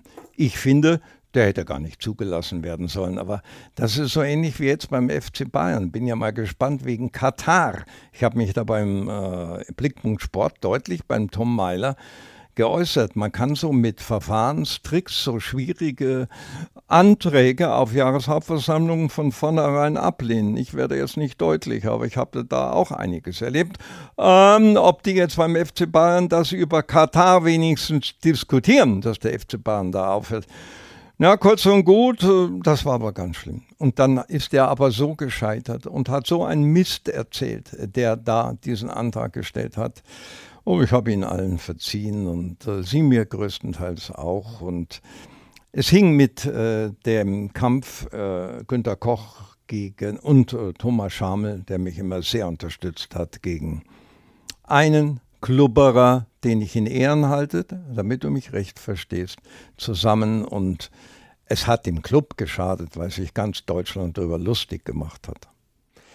Jetzt kommen wir zu was Schönem, Positiven. Dein Geburtstag ist jetzt eben gerade mal ein paar Stunden alt. Du hast äh, dein Buch mitgebracht, deine Biografie von äh, Jürgen Roth. Wir haben schon eingangs gesagt, erschienen im Kunstmann Verlag. Du hast mir natürlich wieder, wie so oft, äh, ein, ein Exemplar signiert mitgebracht. Vielen Dank. Ich wurde immer wieder von dir in der langen Zeit, in der wir miteinander zu tun haben, auch bei 9011, beschenkt. Ich denke an die Schallplatte, die du mir vor zehn Jahren zum Geburtstag gegeben hast. Eine Schallplatte mit Günter Koch. Das waren noch Zeiten. Ja, und jetzt dieses Buch mit über 300 Seiten skizziert so ein bisschen. Kann ich dir helfen? Ist dir was runtergefallen? Oh, du hast, oh, du hast was an deiner Tasche. Okay, du, du ich habe noch was okay. für dich mitgebracht. Du hast noch was für mich mitgebracht. Beethovens Schicksalssymphonie als Fußballreportage. Das glaube ich jetzt nicht. Ja, doch. Aber lassen wir das. Kannst du dir mal anhören. Ja. Gibt es auch im Internet. Schicksalssymphonie als Fußballreportage. Und dann habe ich einen Stick vom Fanradio dabei. Ja, Fanradio. Wie der Leibold 2019 einen Elfmeter schießt. Lass mal reinhören, genau in die Szene. Behrens, bitte nicht schießen. Hanno, du bist der Beste, der Liebe, aber tu dir das nicht an. Der Leibold legt den Ball an Elfmeterpunkt hin. Die 90. Minute. Sollte der Club mal Glück haben, sollten die Bayern mal Pech haben mit einer Elfmeterentscheidung, das kann ja gar nicht wahr sein. Das gibt's doch gar nicht. Aber der Ball ist noch lange nicht drin. Noch fünf Minuten. Bitte, bitte, Leibold, mach keinen Schmarrn. Achtung! Nein, nein, das ist der Club. Ich halte es nicht aus.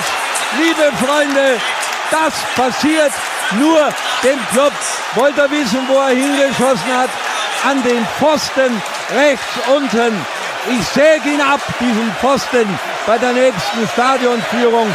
Der linke Pfosten hat uns 99 gegen Freiburg das 2 zu 2 versaut. Und heute der rechte Pfosten Ja, also du hast die Glaskugel ausgepackt bei dem Spiel, ne? Du wusstest ja. genau Bescheid, was abgeht. Ich wusste immer. Das ist das Komische. Man kann so 14, 15 Spielreportagen nachlesen und hören, bei denen ich die Tore vorhersage. Außer Manchester, Endspiel 99 in Barcelona, das habe ich nicht geahnt, ich Idiot.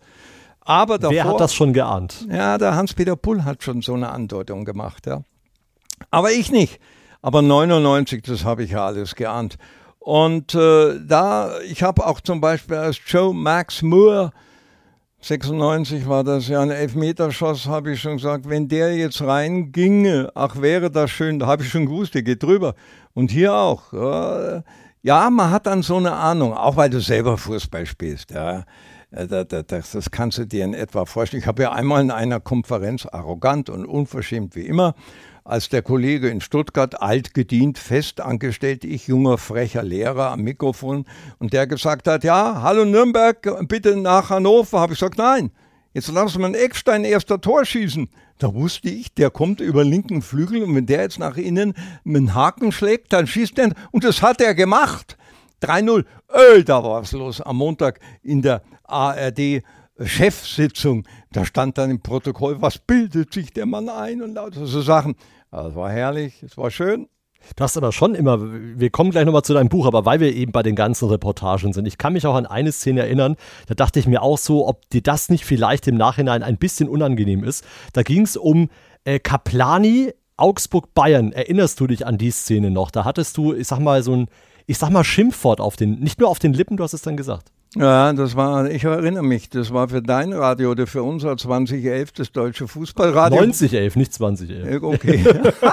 9011 in 2011. Ja, Altersschwäche. Ja. Also, wie war es 9011? Danke. 2011 klingt aber auch gut. Hey, und da spielt der FCA irgendwann im Dezember, November 2011 2011, mhm. jetzt haben wir es wieder. Mhm. Aha, mhm. jetzt steht es nur noch 2 zu 1 für dich.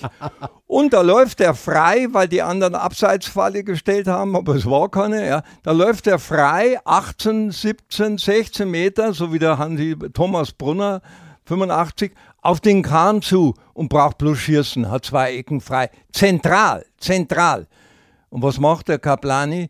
Der macht noch einen Arschwackler und schaut so elegant, Kamera, seid ihr alle schön da, und der Kahn schnappt sich den Ball. Dann habe ich gesagt, ja, du Blädel. Oh, da habe ich mich aber drei Minuten später entschuldigt. Weißt du was, Günther, wir haben die Szene auch, die hören wir auch mal an. Du spinnst. Du Hund, du. Kaplani von Neuer! Ah, Kaplani! Du Blädel, du! Also, das war der Beweis. Äh, Günthers äh, ja, Rausrutscher. Auch das gab's mal.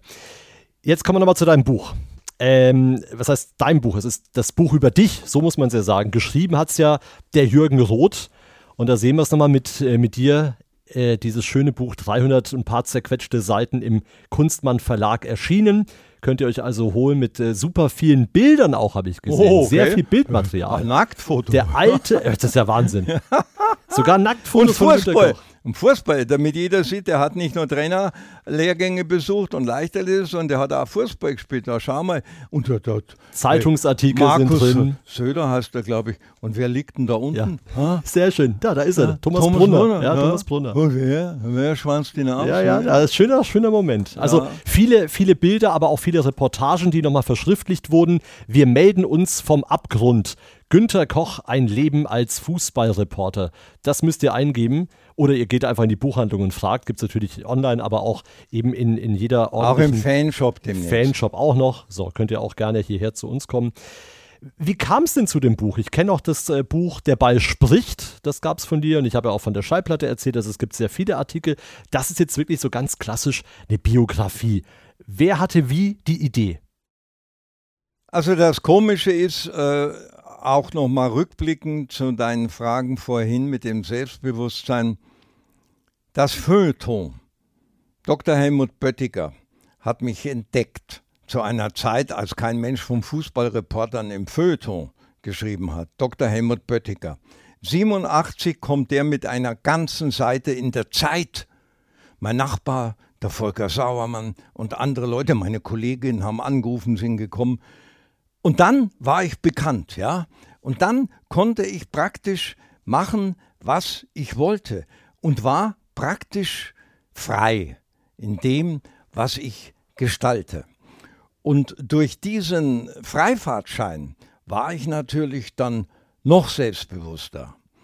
Und dann kamen Anfragen, als ich so 40, 50 Jahre alt war, nee, als ich älter war, da wollten zwei Redakteure und eine Dame, eine blinde Schriftstellerin, eine Biografie über mich schreiben. Ich war auf deren Lesung in Fischbach und die war so sympathisch, ich wollte sie unterstützen und sie hat mir auch das erklärt, wie das geht. Noch haben wir auch angefangen.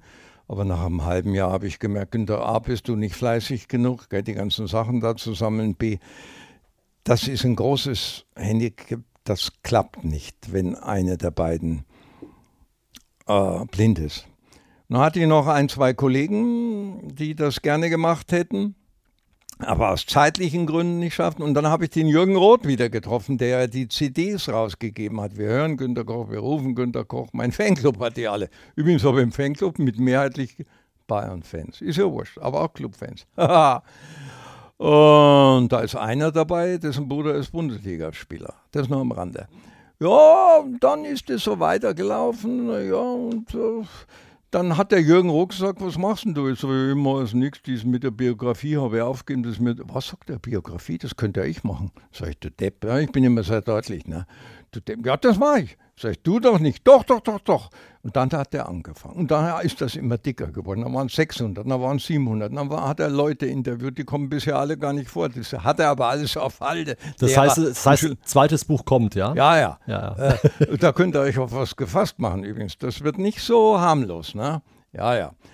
Oh ja, und dann hat er das gemacht und dann kam die Pandemie und dann konnte er nicht, dann hat er so viele andere Aufträge bekommen und er hat ja schon Bücher geschrieben über Vögel und übers Bier und über Franz Josef Strauß.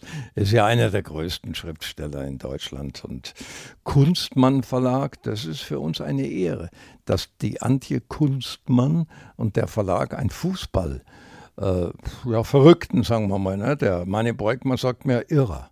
Ich habe schon immer gewusst, der da in Nürnberg ist ein Irrer. Ja, dass das rauskommt. Und so ergab sich das. Und jetzt liegen noch 400 Seiten auf Halde. Okay, also wir sind gespannt, was da kommt. Äh, also habt ihr das ja auch schon mal gesagt, dass der Barack Obama seine Biografie auch auf zwei Bücher aufgeteilt hat. Das wäre bei dir quasi so, so ein bisschen ähnlich. Viele Reportagen von dir wurden da auch nochmal transkribiert, kann man also quasi Wort für Wort nachlesen, was du kommentiert hast. Und natürlich ist der Titel Wir melden uns vom Abgrund aus diesem Schicksalsjahr 1999. Wir haben heute schon viel über Highlights und Tiefpunkte in deinem Leben gesprochen. Sportlich gesehen, auch vom Sportreporter-Dasein, ist das jetzt ein Highlight, weil es unglaublich emotional war, 1999, oder ist es eher ein Tiefpunkt, weil es sportlich für den Club da äh, komplett irgendwie gegen die Wand gegangen ist? Ich hätte auf alle Preise, alle Ehrungen gerne verzichtet. Es wäre mir lieber gewesen, es wäre langweiler gewesen und wir wären aber nicht abgestiegen. Noch lieber wäre mir gewesen, wir hätten bei aller Dramatik es doch geschafft. Ging aber nicht. Es war furchtbar. Es war die Hölle. Und ich habe frühzeitig dem Christoph Däumling und auch äh, anderen Kollegen neben mir gesagt, wir steigen ab, wir steigen. Die haben mich alle für verrückt gehalten. Ja? Ich habe das kommen sehen. Ich habe mir das durchgerechnet. Ne? Und meine Frau war in Urlaub. Ich habe gesagt, kannst du in Urlaub fahren mit meinen Nachbarn auf Gemeindefreizeit. Der Club, der steigt heuer nicht ab. Wir waren in Rostock davor, haben da unentschieden gespielt. Da hat der Gerber sogar Kopfballtor gemacht, ist ja wurscht. Aber ich hatte schon mit dem Trainer immer Probleme. Es war der einzige Trainer beim Club, mit dem ich Probleme hatte. Ah, und dann geht das an. Ich sehe, und ich hätte es verhindern können, ich Idiot, bilde ich, alter Depp, mir jetzt ein.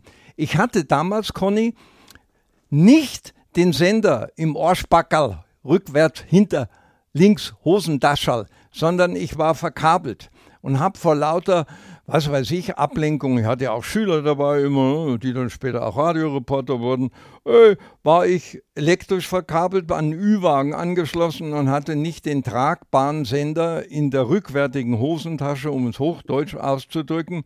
Sonst wäre ich runtergesprungen über die Bande in, in, den, in den Sportplatz. Dann hätten die gemerkt, der Koch spinnt, aber so spinnt selbst der nicht. Da läuft was schief, denn jetzt kommt dieser blöde Verein. Das heißt nicht der Feind, das ist der Beste. Also wir sind die Größten, weil wir so viel machen, auch gerade im gesellschaftlichen, in der gesellschaftlichen Verantwortung. Habe jetzt beim Ringelstädter und auch im Blickpunkt Sport gesagt. Ja.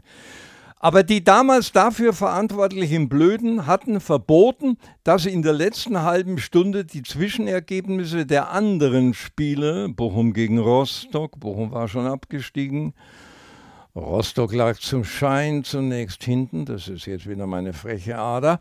Frankfurt gegen Kaiserslautern, das sah zunächst ganz langweilig aus. Ja. Die Zwischenergebnisse am Schluss, pitsch, patsch, bumm, in Frankfurt, Tor, Tor, Tor. Das wurde nicht angezeigt. Ich habe es gehört. Ich wäre runtergelaufen und hätte gesagt, hier, ihr spinnt, ihr steigt ab. Das haben die gar nicht gewusst. Du musst dir mal vorstellen, der Köppi und wie sie alle heißen und der Hertle, der Fahrer damals, haben sich auf ein Glas Sekt gefreut. Die haben gedacht, naja, eins zu zwei ist zwar ein bisschen scheiße, ne? aber wird schon reichen. Wir waren ja zwölf da. Nein, es hat nicht gereicht. Und ich hätte es vielleicht verhindern können. Die waren ahnungslos in den Abgrund gerutscht, bestenfalls noch zehn Minuten oder zehn Zentimeter, lauter so Zeichen, kann man nachlesen, habe ich alles gesagt.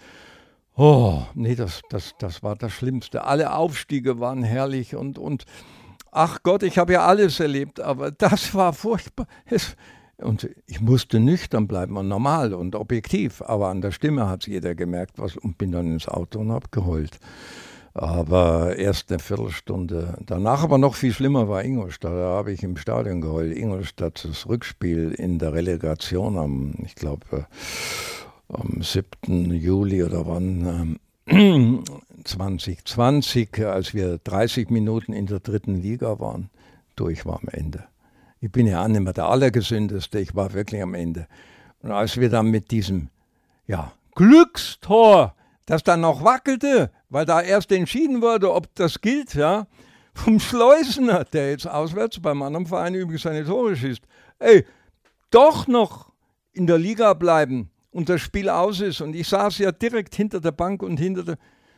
Ich habe geheult wie ein Schloss und habe mich umgedreht und der Gretlein und der Stefan Müller, das werde ich ihm nie äh, vergessen, der ist groß und dick genug, die haben mich so ein bisschen geschützt, dass keiner sehen konnte. Und der der Bisping-Kollege, die drei anderen vom Aufsichtsrat, mehr durften ja nicht dabei sein, haben mich dann eben ein bisschen versteckt und getröstet. Aber eine halbe Stunde nach dem Spiel, als der Jürgen Roth anrief, habe ich immer noch geheult wie ein Schlosshund. Das war noch viel schlimmer. Das war noch viel schlimmer, denn da wurde miserabel gespielt und ich habe dann den einen, den Nürnberger, der jetzt das tolle Tor geschossen hat, den Sandhausen, der im Hinspiel zwei Tore, den habe ich abgeschissen während des Spiels. Wo bleibst du denn? Und so hat man natürlich gehört. Oh, ich könnte ja so viel erzählen. Also ich habe ja beim Club fast kein Spiel erlebt, das langweilig war. Ich könnte ja höchstens drei Spiele aufzählen, bei denen man wusste, es ist wurscht. wurscht ist beim Club nie was. Aber nochmal, wir sind nicht irgendein Verein. Wir brauchen da keinen Erfolg, sondern wir sind für die Gesellschaft da. Wir wollen Vorbild sein. Und nochmal, als der Fußball noch sauber war, das ist meine neueste Trosttheorie, war der Club unangefochtener Rekordmeister. Diese gesellschaftliche Verantwortung, die siehst ja auch du für dich, also nicht nur der Club für sich, sondern du auch für dich. Äh, das merkt man unter anderem, äh, du hast diesen Bericht äh, für die gesellschaftliche Verantwortung vom Club vertont. Das waren, glaube ich, auch viereinhalb Stunden Audio. Und da muss man sich erstmal hinsetzen und dann diesen Bericht dann erstmal irgendwie einsprechen, einlesen. Ähm, wie engagierst du dich denn sonst noch? Wo ist denn der Günter Koch, den wir alle vielleicht gar nicht so sehen? Weil das sind ja natürlich Dinge, die man jetzt nicht zwingend öffentlich macht. Dann, da lädt man ja kein Kamerateam ein, wenn du irgendwie, keine Ahnung, hier diese, diese Führungen machst, hier zum Beispiel am Clubmuseum. Wo, wo bist denn du so überall aktiv? Erzähl doch mal ein bisschen was, weil ich finde, dass du durchaus einige schöne Highlights in deinem eigentlich privaten Leben hast. Ja, aber das glaube ich. Willst du nicht? Das wird jetzt manchen wundern, hänge ich nicht an die große Glocke. Da habe ich genügend äh, Möglichkeiten, äh, weil es mir äh, gut geht, finanziell, äh, Menschen zu unterstützen. Und diese Andeutung reicht. Und dann kümmere ich mich um Nachbarn oder Witwen und äh, arbeite da in der Nachbarschaft viel und kehre viel und äh, ich helfe, wo ich kann. Und es gibt immer wieder Menschen, die sagen, sie hätten gerne von mir einen Ratschlag. Ja? Und äh, heute hat eine junge Journalistin geschrieben, der ich immer abgeraten habe, Sportjournalismus zu machen, weil das ja auch immer schwieriger und abhängiger wird. Naja, und für die nehme ich mir dann schon Zeit. Das ist jetzt nichts Finanzielles. Und ich bin in der Gemeinde noch so ein bisschen aktiv und in der SPD ja sowieso. Also da gibt es noch mehrere Dinge, die will ich jetzt aber nicht ansprechen. Das, das aber es, es, es, die, die gibt es auf jeden Fall und das finde ich immer, immer ist auch eine schöne Seite von dir, dass man eben weiß, dir ist die Gesellschaft nicht egal und das merkt man, glaube ich, auch, wenn du so die Zeit zurück, ähm, an die Zeit zurückdenkst, wo du auch politisch, da übernimmt man ja auch eine gewisse gesellschaftliche Verantwortung, diese Chance gehabt hättest und eben bis heute auch da noch weiterhin aktiv bist. Lass uns noch abschließend in die Zukunft gucken. Ich kann noch was sagen. Gerne, ich sagen? klar. Ich habe auch diese Parteitagsführungen vom Bahnhof Merzfeld begonnen, die jetzt ein junger Kollege hervorragend weiterführt, auch virtuell.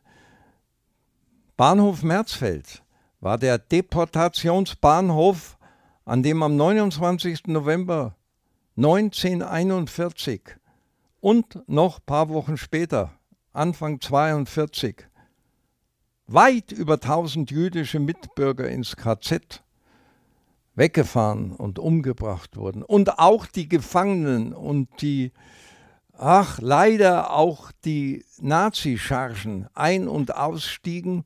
Ich wohne ja auf dem Boden eines ehemaligen Parteitagsgeländes in Langwasser. Ja, als ich 64, 65 hier als Lehrer anfing, da war das noch Ginster, aber da waren Baracken, da waren Zwangsarbeiter, da waren Nazis, da waren SA-Leute und ich habe vor Jahren nicht erschrecken bei Grundstücksarbeiten der Energie einen Totenkopf gefunden. Wahrscheinlich von einem russischen oder deutschen, ich weiß es nicht. Hey, da lebe ich. Und da habe ich diese Führung angeregt mit Siegfried Kett zusammen, dem Leiter, dem früheren Leiter des Bildungszentrums. Das machen wir beim Verein auch. Ja, wir sind der gesellschaftlichen Verantwortung bewusst und kümmern uns darum. Und die Katharina Fritsch und die Kollegen, sie haben da noch viel zu tun. Und schau mal her, ich habe es neulich irgendwo gesagt in irgendeiner Fernsehsendung. Ich bin ein narischer Fußballspieler, ja, immer noch. Aber ich weiß genau, der Ball, wenn dir nicht vor den Fuß fällt, dann bist du der Depp. Ja? Und da kannst du groß schauen. Äh, es sind drei bis neun Sekunden, die ein Leben entscheiden können übrigens, oder, beim Verkehr, oder auch ein Fußballspiel. Keine 90 Minuten, alles Quatsch. Und wegen dieser neun Sekunden sollen wir uns die ganze Woche verrückt machen und nichts tun? Nein, da gibt es während der Woche genug Sachen zu tun. Und das macht der erste FCN als erster Verein. Vorbildlich und deswegen habe ich fast fünf Stunden online gesprochen und das bisschen gestaltet, damit es nicht so langweilig ist. Ja, das, das kannst du auch sagen. Das ist auch wichtig, ja. Der Blick in die Zukunft. Ähm, da sind wir auch so ein bisschen bei ein paar Konzepten, Ideen, die auch du eingebracht hast und für die du dich stark gemacht hast. Zum Beispiel die Frauenquote im Aufsichtsrat. Da hast du ja auch bei der letzten Mitgliederversammlung gesagt, da muss eine Frau mal rein. Was, äh, das ist ja 2021 jetzt. Welche Vision steckt aus deiner Sicht dahinter? Ah, da habe ich ja viele Visionen. Du kennst auch meine Regeländerungsvorschläge und so weiter. Das wird kommen. Ich habe die ganzen drei letzten Jahre immer wieder vergeblich mindestens 22 Frauen angesprochen. Die Neigung der Frauen ist ja eine andere als die der Männer, muss man jetzt ganz kritisch sagen. Frauen wird es selten geben, dass die was sagen, äh, ich kann das machen, ohne es wirklich zu können. Männer gibt es da leider doch viele. Und ich hatte viele sehr, sehr gute Frauen sozusagen, fast so weit. Eine vom Bayerischen Fußballverband zum Beispiel, die hat noch mehr Ahnung als ich von den ganzen Verbindungen her, weißt du. Das klappte dann aus Krankheitsgründen nicht und dann hatte ich eine andere, auch eine journalistische und schauspielerisch tätige, die kommt vielleicht nächstes Jahr. Es wird kommen, denn, und jetzt kommt der Punkt, Frauen haben mehr Rückgrat. Meine Erfahrung auch als Lehrer. Wenn ich um Schüler kämpfen musste, damit es einen Notenausgleich gab, ging ich mit bestimmten Frauen vorher Kaffee trinken. Die haben dann aber für den Schüler gestimmt und hatten den Mut, gegen den Schulleiter zu stimmen, andere nicht. Frauen haben in der Regel mehr Rückgrat, mehr menschliches Verständnis und sind unbestechlicher. Weißt du, jetzt wollen wir nicht in, ins Erotische abgleiten, aber eine Frau weiß genau, ob sie jemanden riechen kann oder nicht, um es mal so auszudrücken. Und die würde in einem Aufsichtsrat in einer Sitzung nicht nur die Pfote heben, weil es irgendjemand erwartet. Eine Frau nicht. Und es muss kommen. Und es wird kommen. Da bin ich sicher und würde den Antrag wieder stellen. Kenne ich gar nichts. Der war von mir auch ein bisschen schlecht formuliert. Ich bin auch nicht immer gut. Ne? Und vielleicht kriegen wir das schon schneller hin, äh, als manche denken. Anderes Thema für die Zukunft ist eine mögliche Ausgliederung, wo du auch dich ein bisschen in der Position, die du hattest, noch in der Zeit als Aufsichtsrat zu jetzt ein bisschen gewandelt hast. Jetzt bist du ja inzwischen der Ansicht, dass das alles durchaus so als Verein bleiben kann und lieber nicht ausgliedern. Kannst du uns erklären, ähm, warum du damals eine andere Meinung vertreten hast als heute? Was hat dich dazu bewegt? Ich war neun Jahre Aufsichtsrat und als der Ralf Peisel vor etwa sechs Jahren, ein ehemaliger Aufsichtsrat, gefragt hat, wie stehst du denn zur Ausgliederung, habe ich gesagt, differenziert positiv. Ich war nie begeistert. Aber ich habe mir gedacht, wenn wir mithalten wollen, müssen wir das auch machen. Das haben ja fast alle gemacht, sogar Fürth und so weiter und so fort. Dann habe ich mir jetzt, als ich ein bisschen älter geworden bin, auch einmal die Zeit gegönnt, so ein bisschen zu recherchieren und habe mit einem führenden Ultra gesprochen, was ja auch eine besondere Ehre war. Es gibt ja Ultras, die mir keine Hand gegeben haben. Der hat aber gesagt, komm, wir reden mal. Und habe gesehen, dass chinesische und russische, und hör mir auf, jetzt wäre ich sonst unverschämt, äh, Investoren, die auf Kosten der Gesundheit von der Menschheit dort, äh, Katar zum Beispiel, nicht wissen, wohin mit ihrem Geld, sich Vereine kaufen, in England und in Deutschland eben auch. Und habe mir gesagt, nee, auf das können wir verzichten. Wir wollen zwar aufsteigen, aber nicht um jeden Preis. Und wenn wir aufsteigen, nur mit Hilfe solcher Investoren, ich hatte übrigens auch zwei an der Angel, aber das hat nicht geklappt. Die habe ich mir durch meine Münchner Kontakte und mit der Unterstützung von Norbert Gunkler äh, geschaffen. Wir haben ja alles probiert. Aber es hat dann nicht geklappt. Aber wenn ich das brauche, um aufzusteigen und weiß, und jetzt kommt der Punkt, wir halten das trotzdem nicht, weil die anderen noch einen Russen und noch einen Chinesen und noch einen aus, weil lecken, Entschuldigung, ja, dann lieber ehrenvoll zweite Liga gegen Heidenheim und gegen gegen Sandhausen spielen und trotzdem St. Pauli und, und Werder Bremen, hey und HSV. In der Sardinenbüchsenliga ist doch viel spannender und klebriger und schöner. Ich will nicht sagen, dass da alles ehrlich ist, aber da ist viel ehrlicher und viel sauberer. Ich verzichte darauf, jetzt bin ich gegen die Ausgliederung. Denn die bringt uns auch nicht weiter und dann habe ich lieber strittige und, und wichtige Mitgliederversammlungen, wo die Mitglieder wissen, das ist unser Verein. Ja, ich gehe doch nicht zu irgendeiner Fremdbüchse Ha, da bleibe der Kleider haben.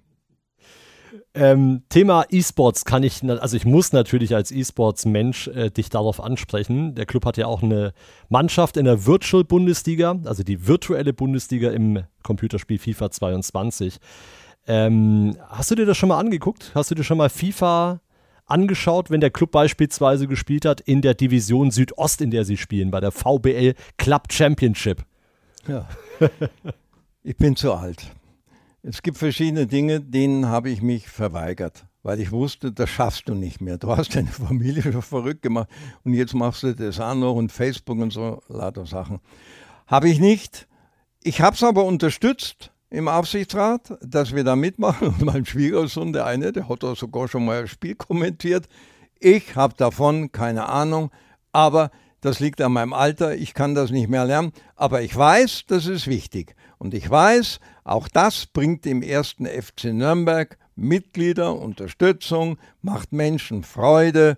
Ihr habt meine Unterstützung, nur bin ich ein Trottel. Hab diesbezüglich keine Ahnung. Wobei ich mich erinnern kann an äh, Anstoß 3, dem äh, ja, Fußballsimulator, dem Managerspiel damals. Da hast du auch vertont. Also so ganz weg von der Videospielszene bist du nicht.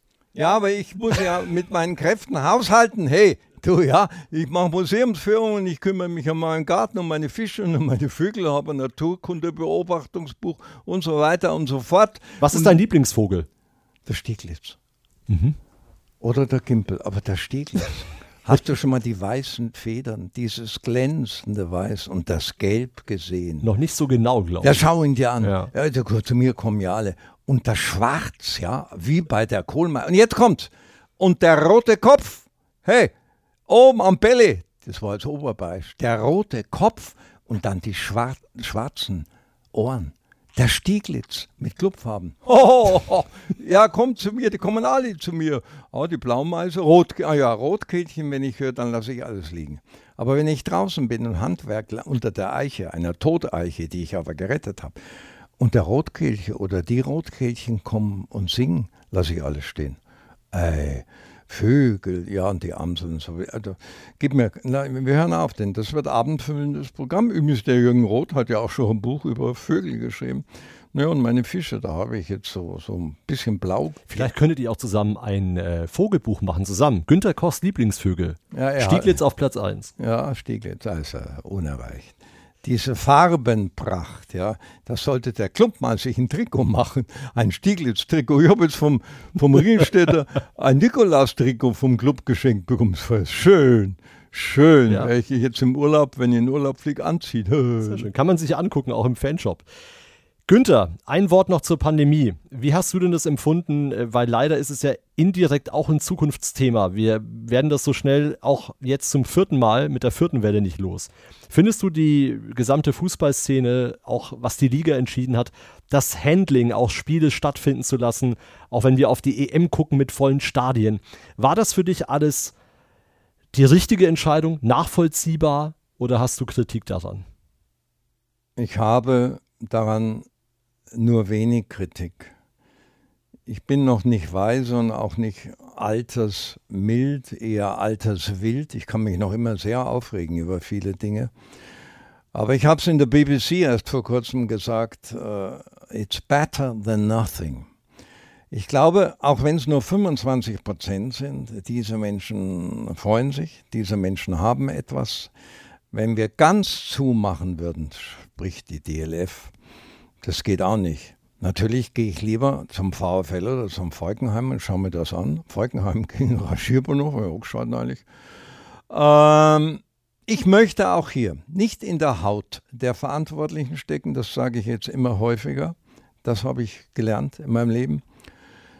Ähm, was ich beobachte, ist aber, dass dieser kaputte, von Banden ich meine die Werbebanden und damit auch dem ganzen Kommerz, gesteuerte und gekaufte Drecksball, der kein Fußball mehr ist, international, immer mehr Menschen aus den Stadien treibt und nicht die Pandemie. Dass sogar bei Bayern München die Spiele nicht ausverkauft sind, ja, das ist doch, soll ich sagen, ein Lichtblick. Das wage nicht mal ich so zu formulieren, aber es ist ein Leuchtzeichen, eine Warnlampe. Menschen, passt auf.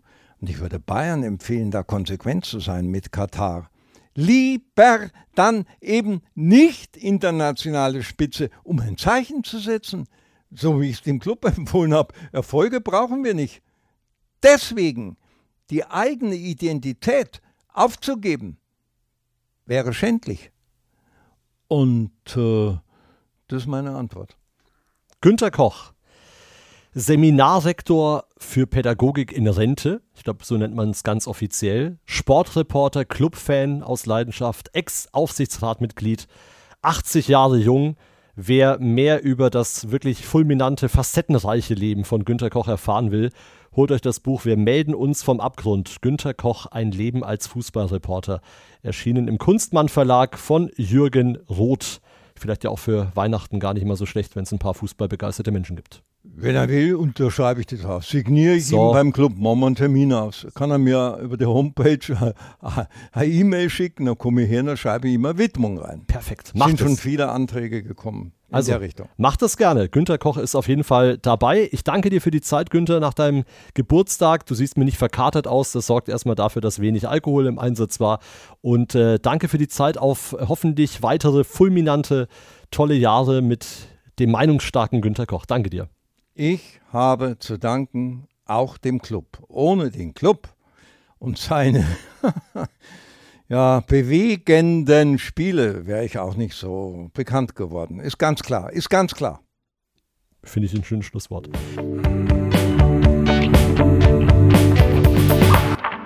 Der Club Podcast.